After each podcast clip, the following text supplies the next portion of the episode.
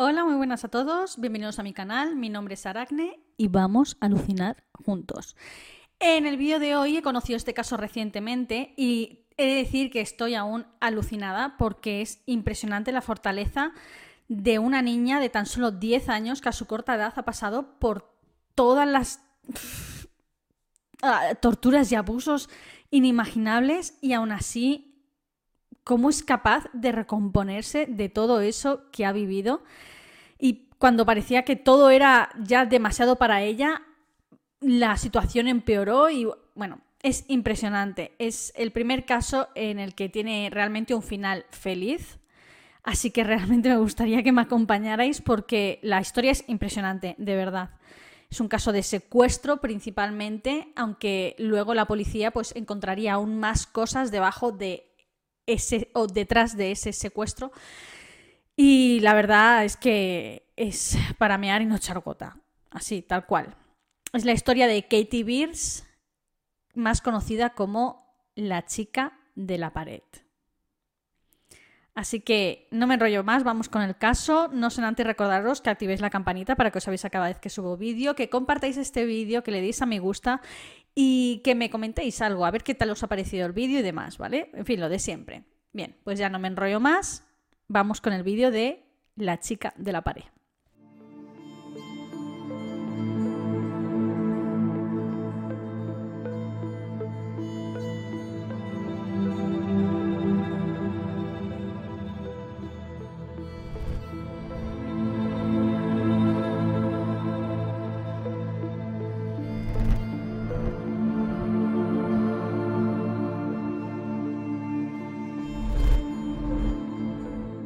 Katie Beers nacería un 28 de diciembre de 1982 en Long Island, Nueva York, Estados Unidos. Su madre era Marilyn Beers y tenía un medio hermano de otro padre diferente llamado John.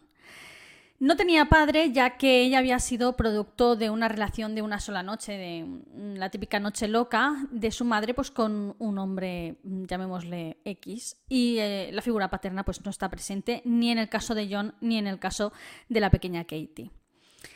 Su madre era como, como explicarlo con palabras, eh, un desastre con patas, era eh, desempleada, no tenía empleo ni pretendía tenerlo. de hecho, era adicta y bueno, no tenía ni un duro, estaba sola con dos niños pequeños. Entonces, ¿qué hizo? Pues acudió a una muy buena amiga suya y básicamente le pidió que cuidara de sus hijos por ella. Esta amiga suya era a su vez madrina de los dos niños, de Katie y de John, y Extrañamente, pues accedió a ello. No ignoro si le daba algún tipo de pensión, lo dudo porque no tenía ni un duro, ya os lo digo. Y bueno, esta amiga suya era Linda Ingieleri y su esposo era Salvatore Ingieleri, estaban casados. Y eh, básicamente Katie y su hermano John pues pasaron al cuidado de este matrimonio. Estamos hablando de una Katie que tenía mm, meses, era un bebé, o sea, prácticamente tan solo unos meses de vida y ya decidió dar a su hija, pues, en fin, a una amiga. Pero bueno. Katie era en esta casa desde bien pequeñita como la cenicienta de esta casa. O sea, Linda la trataba real, muy mal. No es que le pegara y demás, pero sí le demandaban pues que hiciera todo en casa, que limpiara, que cocinara. Estamos hablando de una niña muy, muy pequeña. Y, y básicamente solo la quería pues para limpiar y pues como una chacha, para ocuparse de la casa así, aún encima eh, pues gratis. La tenían todo el día trabajando, pero es que esto no es lo peor, ya que desde a una, edad muy temprana, concretamente desde los dos años, Katie estaba recibiendo abusos sexuales de, parte de Salvatore, el marido de Linda.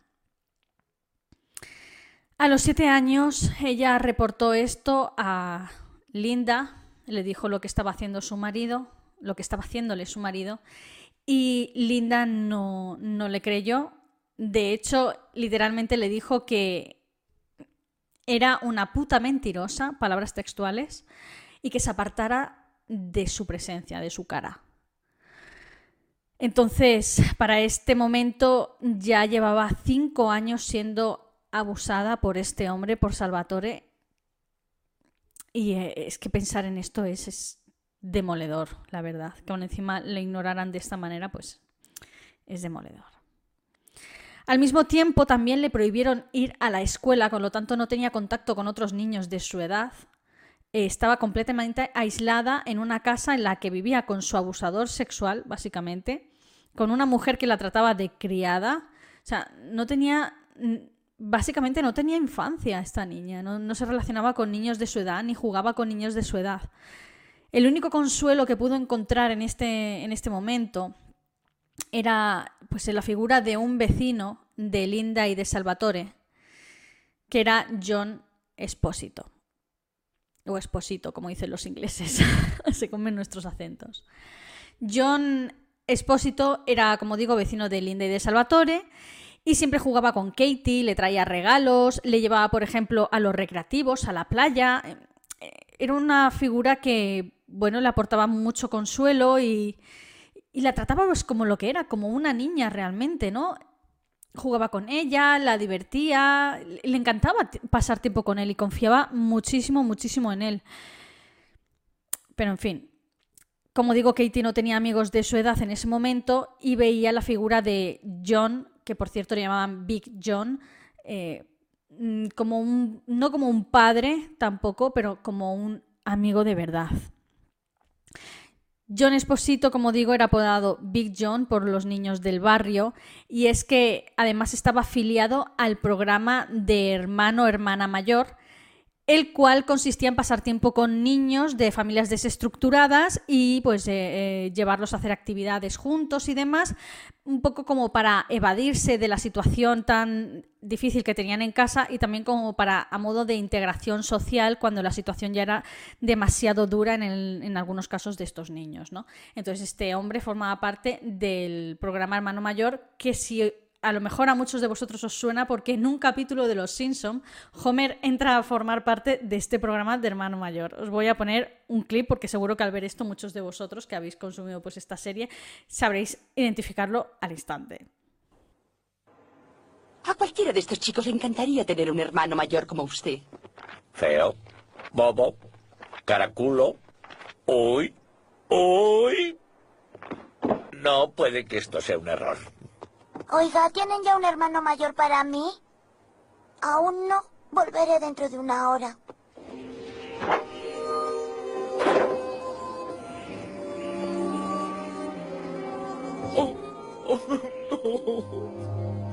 Me lo quedo.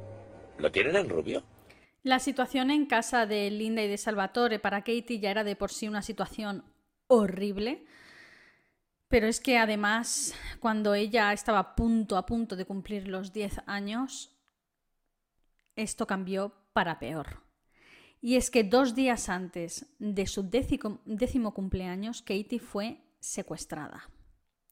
El 26 de diciembre de 1992, Katie acompañó a su vecino Big John, bueno, de hecho, Big John la llevó a unos recreativos a los que solía llevarla en días especiales y demás, llamados Spaceplex, situados en Long Island.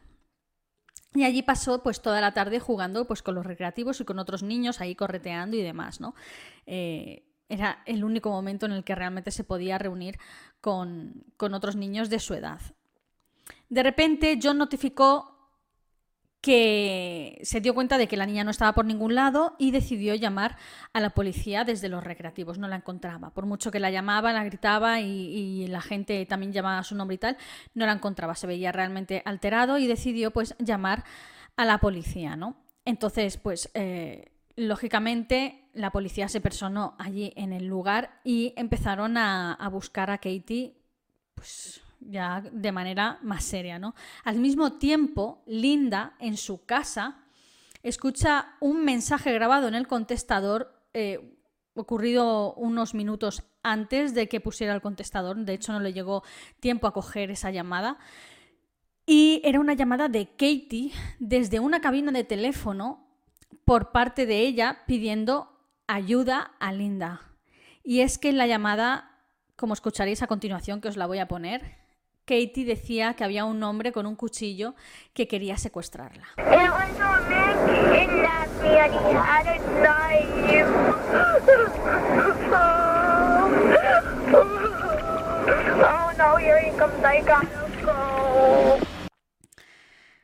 La policía evacuó a toda la gente de Spaceplex, trajo perros, empezaron a peinar la zona y demás, a buscar a, Katie con, en fin, ya la cosa realmente seria, y se empezaron a movilizar. El individuo que la secuestró la llevó a su propia casa, donde abrió un armario ropero grande eh, que tenía pues en una de sus habitaciones. Dentro de este armario ropero tenía una puerta oculta muy muy pequeña y muy bien oculta dentro del armario.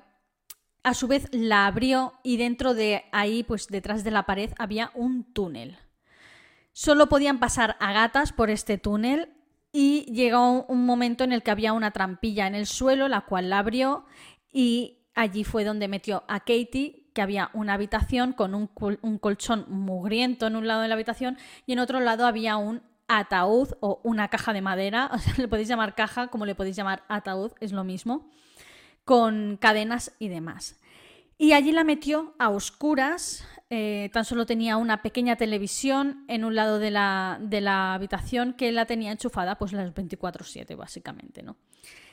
Al bajar allí le dijo directamente, le dijo, este es tu nuevo hogar, vete acostumbrando. Por otro lado, las autoridades se pusieron a hacer su trabajo y a interrogar pues, a Linda y a Salvatore referente a la alarmante llamada que habían recibido en su contestador, ¿no? Y el detective de la división de secuestros de la policía de Long, de Long Island, Dominic Verone, recordad este nombre porque es muy importante, Dominic Verone, vio todo muy extraño. Eh, lo de la llamada, el secuestro y tal. Todo muy extraño desde un primer momento, ¿no? Remarcó que el vocabulario de la llamada por parte de Katie, que estamos hablando de una niña de tan solo nueve años, era un tanto extraño para una niña de su edad, ¿no? Sí que es verdad que hay niños bastante maduros para su edad, pero no sé, lo notó extraño, ¿no? Para empezar, dijo la palabra secuestrar, que nosotros como adultos, pues es una palabra que, la sabemos de sobre y tal, pero un niño de nueve años, pues a lo mejor no entiende mucho lo que es la palabra secuestrar o, usa, o usaría la palabra secuestrar, ¿no? Y es que además tampoco le cuadraba el hecho de que la niña consiguiera huir de su secuestrador y tener tiempo de llamar desde una cabina para decir, hay un tío con un cuchillo que me quiere secuestrar, oh Dios mío, aquí viene. O sea, Mm, todo lleno de gente, rodeado de gente, en lugar de pararse a hablar con algún responsable de los recreativos, a decir, este hombre no me deja en paz, o a buscar a Big John, o gritar ayuda. No, no, no, se fue directamente a una cabina a llamar desde una cabina. Es que es realmente, si lo piensas así, es muy extraño. Pues el detective Verone se dio cuenta de esto, pero bueno, siguió la investigación en marcha, ¿no? Lo que primero hizo fue mandar esa cinta de grabación del contestador al FBI para que lo analizaran en sus laboratorios y poder aislar los sonidos y demás, ¿no? Ellos tenían la tecnología para hacerlo, el FBI, y pidió, les pidió ayuda, obviamente, ¿no? Em, como digo, eh, mientras esperaban los resultados del análisis de la cinta por parte del FBI, que tardaría unos días, el detective empezó a investigar, pues, como lógicamente, todo el entorno de Katie. Y es que no hay que olvidar que el 95% de los secuestros de los niños son perpetrados por algún familiar o círculo muy cercano de este niño eh, secuestrado, ¿no? de este niño en cuestión. Entonces, lógicamente, pues, se puso a investigar pues, todo este entorno. Mientras investigaba este entorno, descubrieron que Salvatore abusaba sexualmente de ella. Obviamente lo detuvieron. Y también era sospechoso o muy posible sospechoso del secuestro por esto, lógicamente. También investigaron a su madre biológica, Marilyn Beers, pero la descartaron y finalmente empezaron a investigar al vecino Big John, que era pues la otra persona que estaba dentro del círculo de Katie, ¿no? El FBI de repente contactó con Verone diciendo que ya habían logrado pues, eh, analizar esta cinta y determinaron que la llamada efectivamente se había producido desde una cabina de teléfono muy próxima a los recreativos Spaceplex, pero que lo más curioso es que eh, al preguntar a la gente y, y, demás, y a los perros rastreadores, el olor de la niña y tal, no lograron identificar a la niña o personar a la niña en ese lugar, ¿vale? O sea, es como que nadie había visto a Katie en Spaceplex, absolutamente nadie la había visto por allí. Los perros no captaron su olor, sí que es verdad que había un montón de niños correteando y de tal, pero estamos hablando de perros especialistas, o sea, creedme, no les podéis engañar, ya os lo digo. Y nadie la había visto por ningún lado. Entonces, es más que nada curioso, ¿no? Sin embargo, la cabina sí que había sido usada por ella, o sea, sí que había llamado desde esa cabina y lo habían podido confirmar. Pero es que no solo eso, sino que esa llamada no la había, no la había hecho una sola vez, sino que había hecho la misma llamada a casa de Linda 19 veces, hasta que determinaron que la última vez dijo, mira, no me cogen el teléfono, voy a dejar un mensaje al contestador, ¿vale? O sea, estamos hablando de una niña que si lo pensáis, corre peligro, tiene un secuestrador prácticamente encima, la está persiguiendo o se le ha escapado o tal, y le da tiempo a llamar 19 veces, colgar, volver a llamar, volver a marcar 19 veces hasta que por fin se le ocurre dejar un mensaje en el contestador, es que es súper, súper extraño.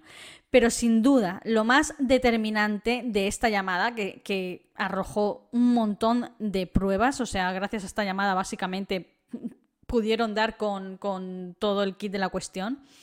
Y es que descubrieron que se trataba de una grabación. O sea, no era la que llamaba, no era Katie, era su voz. Pero no era Katie la que estaba grabando, o sea, llamando in situ desde esa cabina, era una grabación y luego alguien misterioso se había acercado a esa cabina de teléfono y había reproducido esa grabación llamando al teléfono de, de Linda. Entonces, esto determinó que todo esto había sido premeditado, había sido muy preparado y muy pensado con anterioridad, que el objetivo era ella, no un niño cualquiera de Spaceplex, ¿vale? Y, y entonces determinaron efectivamente que el perpetrador se tenía que encontrar dentro del círculo cercano de Katie. Por su parte, la pequeña Katie también estaba luchando su propia batalla, dentro de aquel ataúd que a su vez estaba en una mazmorra en el suelo a oscuras. Katie logró salir del ataúd agitando fuertemente la caja y palpando las paredes logró encontrar un manojo de llaves, las cuales escondió debajo de su colchón. Pero tristemente el secuestrador vino, empezó a escuchar los pasos de cómo se acercaba y esa fue la primera vez, y digo la primera vez porque fueron varias veces, que el secuestrador pues abusaría de ella sexualmente. A lo largo de su cautiverio, el cual se alargó 17 días, pues esto, como imaginaréis, se repitió pues continuamente, básicamente, ¿no?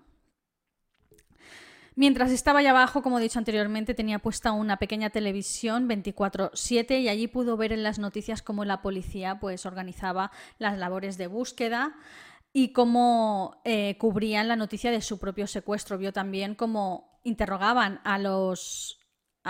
entrevistaban por parte de la prensa a Linda, incluso a Salvatore antes de descubrir que era un abusador.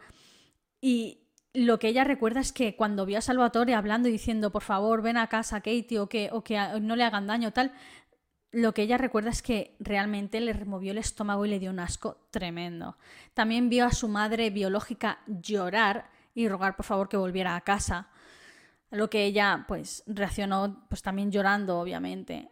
Y pero también si lo piensas es como es que estoy rodeada de pura hipocresía. O sea, no creo que entendiera esa palabra, ¿no? Pero el, el, pero cómo pueden ser tan mentirosos, ¿no? Pero, pero en fin. La policía parecía que tenía una teoría sólida. Pensaban que Marilyn y su hijo hermanastro, mayor habían secuestrado a Katie porque conocían los abusos de Salvatore hacia ella y como tenían la custodia legal de Katie y no podían solicitarla para ellos porque su situación era súper irregular, pues entonces decidieron secuestrarla. Pero sin embargo dieron con algo mucho más enfermizo, desgraciadamente.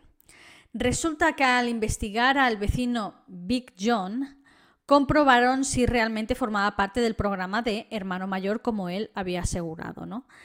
Y efectivamente sí que había intentado formar parte de este programa, hacía bastante tiempo atrás, pero habían en este programa, cuando solicitó entrar, obviamente analizan sus antecedentes. Es obligatorio cuando intentas trabajar, cuando quieres trabajar con niños, pues en campamentos, en escuelas y demás, tienen que mirar tus, antecedentes, sobre todo eh, sexuales. ¿no? Descubrieron que tiempo atrás había sido arrestado concretamente 15 años atrás, había sido arrestado por el secuestro de un niño de 7 años y entonces empezaron a presionarle y, y registraron su casa y demás, pero no encontraron absolutamente nada y él tampoco daba su brazo a torcer.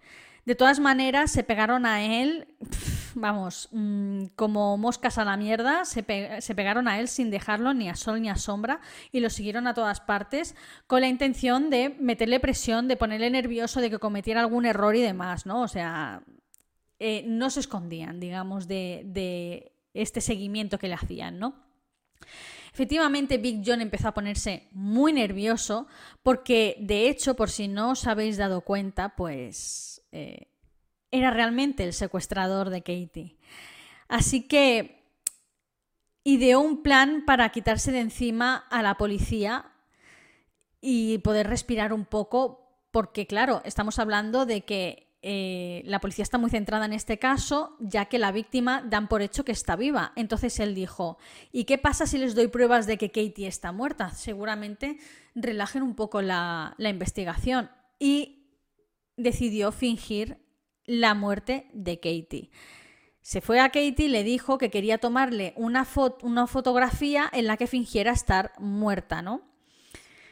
Pero Katie, es que Katie de verdad, no sé si fue por el hecho de los abusos que había vivido toda su vida, pero era una, niña muy madura, eh, mentalmente hablando, y sabía que si hacía eso seguramente no volvería a ver la luz del sol nunca más y que su situación respecto a los abusos de, Big John y demás y estar secuestrado en una mazmorra no iban a cambiar si le hacía caso. Entonces se negó a hacerse la fotografía y de hecho cuando estaba dormida y le oía venir se despertaba para, para, que él no le tomara una foto de Strangis mientras dormía. Cuando le bajaba comida, esa comida no se, no se la comía a por miedo a que tuviera alguna benzodiazepina o algún calmante o relajante muscular y así le hiciera caerse dormida y entonces John, Big John le hiciera una foto y, la repartiera allí de una manera así un tanto tal para hacer creer que estaba muerta. Es decir, que estaba completamente despierta, casi continuamente, alerta.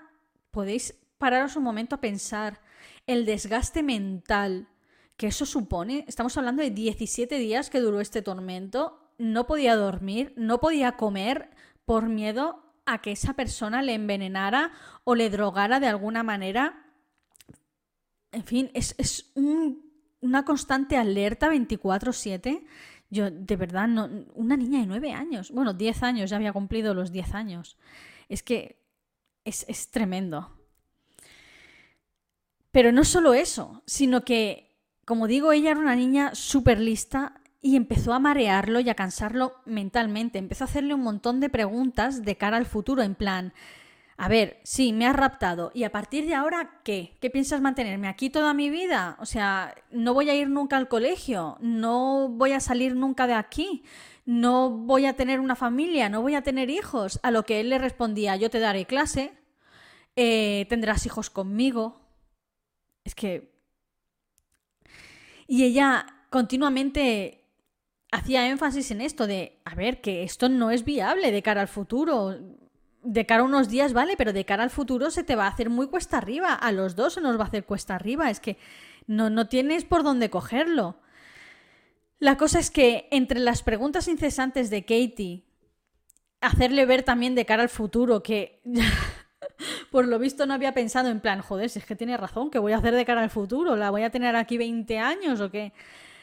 Y el acoso constante de la policía, hubo un momento en el que no pudo más. Y entonces eh, finalmente pidió hablar con su abogado y lo confesó todo. Le dijo a su abogado que Katie estaba literalmente detrás de la pared. Así que una vez esto, el abogado informó a las autoridades y Big John condujo a la policía hasta su casa, reveló el lugar donde estaba escondida. Atención, ¿eh? Sacó una estantería de la pared, la cual tenía unas mini ruedas, estaba encajada en la pared, ¿vale? La sacó de allí. Entraba en un pasadizo. De, en ese pasadizo tenía un vinilo en el suelo que daba el pego como si fueran baldosas de verdad. Levantó ese vinilo. Debajo del vinilo estaba eh, la, la trampilla que en realidad no era una trampilla normal y corriente, era una losa que pesaba 90 kilos, más de 90 kilos. Tenía un sistema de poleas en el techo que ataba la losa y que con ese sistema de poleas levantaba la losa. Y una vez levantada la losa se veía una caída de unos dos metros y ahí es donde estaba la mazmorra y a su vez estaba el ataúd este con las cadenas que por cierto ella usó mientras no estaba Big John para quitarse las cadenas que las tenía atadas al cuello, pues el candado del cuello, las llaves que encontró era de, ese candado, ¿vale? Entonces, eh, cuando él no estaba, se lo quitaba y cuando le oía llegar, se lo volvía a poner. Es que era, listísima esta niña, os lo juro. La cosa es que bajaron allí y afortunadamente pues encontraron a Katie con, con vida. La rescataron el 13 de enero de 1993. Ya os he dicho antes, pero lo recuerdo, 17 días encerrada en una mazmorra en el suelo detrás de una pared. Enfermizo. Big John había estado años construyendo esta mazmorra detrás de la pared de su casa y básicamente estuvo desde que Katie entró a la familia de Linda y de, en fin, al cuidado de Linda y de Salvatore, ¿no? Bueno, cuidado si lo piensas, ¿no? Pero quiero decir que desde que era un bebé pequeño, él empezó a construir esta habitación, esta mazmorra, con la intención de raptarla un día y encerrarla ahí dentro. Y esperó durante nueve largos años, diez años básicamente, porque fueron dos días antes de su cumpleaños, diez largos años, hasta que por fin él se vio con, la valentía suficiente para llevar a cabo su, plan enfermizo, ¿no? Una, vez liberada, Katie por fin pudo contar a la policía cómo había sido el secuestro y confirmó efectivamente que se suponía que iban a ir a Spaceplex, pero que nunca fueron. Ella nunca pisó los recreativos y directamente la encerró en esa mazmorra, que una vez encerrada le obligó a grabar una cinta, que fue la cinta que usó en la llamada, y, y eso fue básicamente todo, ¿no? Durante la investigación de su secuestro, Dominic Verón también descubrió, como he dicho antes, los abusos de Salvatore a la que fue sometida pues ella desde los dos años por parte de Salvatore y también de su madrina. Pero bueno, a su madrina no le cayó ningún tipo de pena ni nada, pero básicamente la llevó con una buena familia adoptiva que afortunadamente pues terminaron siendo las mejores personas para Katie en cuanto a influencia y en su vida y el mejor entorno para que creciera segura y querida, sobre todo querida, ¿no? El juicio de John Espósito, a.k.a. Big John, fue celebrado el 16 de junio de 1994, un año y medio después del, del secuestro de Katie, y fue sentenciado de 15 años a cadena perpetua en la prisión de Sing Sing. Más adelante apareció muerto en su celda el 4 de septiembre de 2013 y se determinó que murió por causas naturales. Por su parte, Salvatore también fue juzgado y sentenciado a 12 años de prisión por los abusos que había cometido contra Katie durante gran parte de su corta vida, pero es que además la policía también halló otra víctima más, menor también, de edad, y también se le sumaron a los casos de secuestro, además, porque en el pasado había secuestrado a esa víctima y había abusado también de esa otra víctima. Y finalmente murió en la cárcel en 2009 también de causas naturales. Katie Beers, por su parte, eh, ha, tenido una vida plena desde los 10 años que pasó a vivir con esta familia adoptiva que le llevó el detective Verone. A, a este matrimonio pues los llama mamá y papá, tiene hermanos también eh, que a los que considera como los suyos propios, hermanos adoptivos. Es una persona que ha crecido con unos valores increíbles, la han protegido, la han cuidado, la han amado. Y actualmente pues está casada, tiene dos hijos, es una chica, una mujer muy muy feliz. Eh, ha escrito dos libros referente a, lo de su secuestro y la investigación y demás. Y básicamente pues eso, es que da charlas motivacionales a víctimas de abuso sexual y demás y sigue en contacto con el detective Dominic Verón, al que considera su ángel de la guarda. Y hasta aquí el caso de Katie Beers, la chica de la pared, detrás de la pared. Decidme qué os ha parecido. Yo por fin me alegro de traer un caso que por fin acabe con un final feliz, aunque sí que es verdad que durante los diez primeros años de su vida fue una auténtica, vamos, una auténtica tortura su vida, ¿no? Pero por fin me alegro de traer un caso en el que las cosas terminan bien, ¿no? Los malos en la cárcel y la víctima pues feliz, con una vida plena y, en fin, pues feliz, en una palabra feliz, ¿no? Decidme qué os ha este caso, si lo conocíais, si no lo conocíais, eh, por aquí abajo. Si os ha gustado, dadle a me gusta, activad la campanita para que os avise cada vez que traigo nuevo vídeo. Suscribiros porque eh, más de la mitad de las personas que veis estos vídeos no estáis suscritos, no me hagáis enfadar. Y compartid este vídeo que compartiendo me ayudáis un montón.